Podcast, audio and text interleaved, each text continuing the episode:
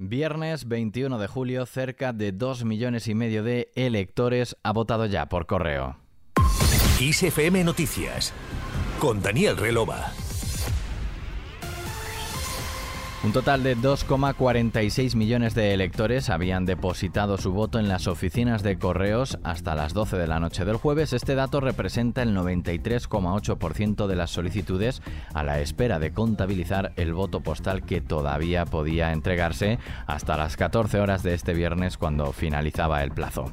En un comunicado, Correos incide en que este número de votos por correo representa ya la cifra más alta de voto postal registrada en la historia de la democracia española, lo que demuestra el éxito en la gestión del voto por correo. No obstante, el número de documentaciones electorales que continuaban sin recoger por los ciudadanos a la apertura de las oficinas era de más de 120.000.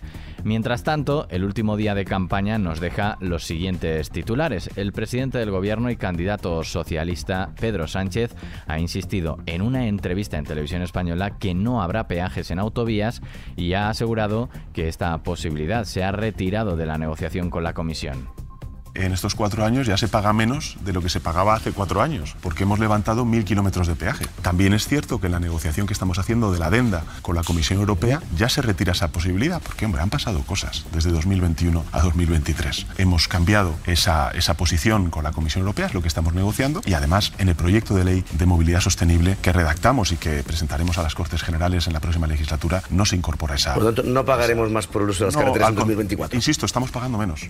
Sánchez se ha quejado de la hipocresía que a su juicio muestra la derecha política y mediática en este asunto porque, según ha indicado el expresidente del gobierno Mariano Rajoy, no levantó los peajes sino que los prolongó y además el propio Sánchez tuvo que hacerse cargo del desastre de las autopistas radiales, según ha reprochado, en el que las estimaciones del rescate son de más de mil millones de euros, ha apuntado.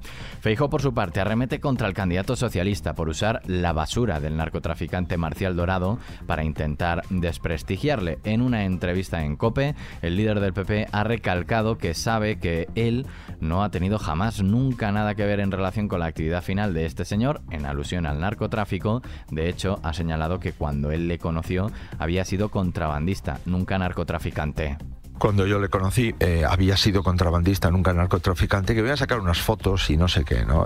mi respuesta es que saquen lo que quieran. La conocí cuando nada tenía que ver con este asunto, hace 30 años, de unas fotos, llevo cinco campañas electorales y bueno, la verdad es que no esperaba yo que, en fin, en una política, digamos, un poco más de nivel como es la candidatura a la presidencia del gobierno, pues no esperaba nada más y nada menos que al presidente del gobierno utilizar esta basura.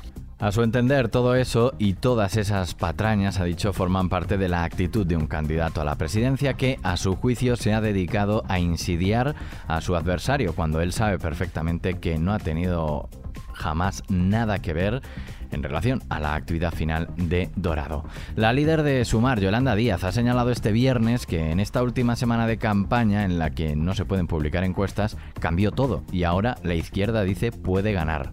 ¿Sabéis cómo ganamos? El 23 de julio, además de por los datos que ya tenemos, si creemos en nosotras mismas, en un país que es mejor, que como dice nuestro programa, es para vivir mejor, para ser libres, para ser felices, para ser como queramos ser, creedlo, si nos lo tomamos en serio y si damos un último empuje, yo lo noto, es que la gente se está moviendo, de verdad, si votamos con la libertad en la cabeza, pero sobre todo la libertad en el corazón, vamos a ganar las elecciones. Así que a por ellos y sí, vamos a ser felices a partir del 23 de julio. El director de cine, Pedro Almodóvar, ha acompañado a la vicepresidenta del gobierno y líder de Sumar en su acto electoral del último día de campaña para presentar las propuestas culturales de la coalición.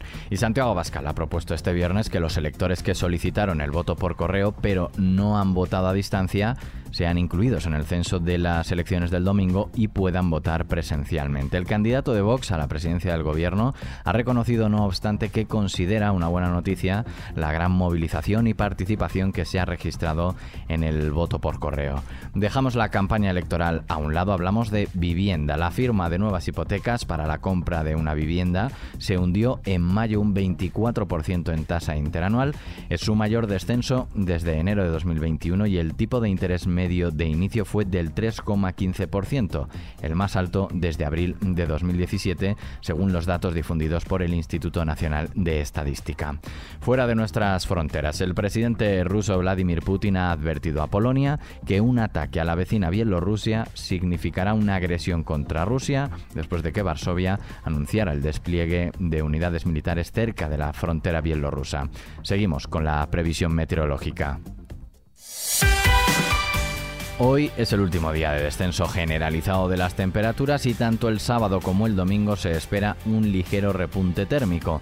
El sábado aún bajarán en el área mediterránea y Canarias, pero el domingo el ascenso se dará en casi todo el país. Las máximas más altas se esperan en el Valle del Guadalquivir como en la ciudad de Córdoba, donde podrán alcanzar los 40 grados, aunque también podrían alcanzarlos en otras zonas de Andalucía como en Granada. Terminamos con el adiós a Tony Bennett. Hi, Tony. Hi. I'm so happy to see you. Yeah, you look great. Thank you. So cute. I'm excited.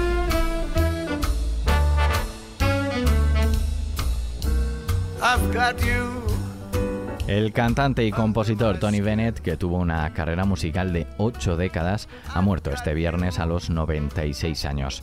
Bennett fue diagnosticado con Alzheimer en 2016, pero continuó actuando y grabando hasta 2021. De hecho, su última actuación fue en agosto de 2021 cuando apareció junto a Lady Gaga, con quien publicó dos discos en el Radio City Music Hall de Nueva York en un espectáculo titulado One Last Time. Frank Sinatra describió a Bennett como el cantante popular más grande del mundo y con él terminamos este podcast de XFM Noticias con Paula San Pablo en la realización y Daniel Relova quien te habla en la producción. Que pases un buen fin de semana.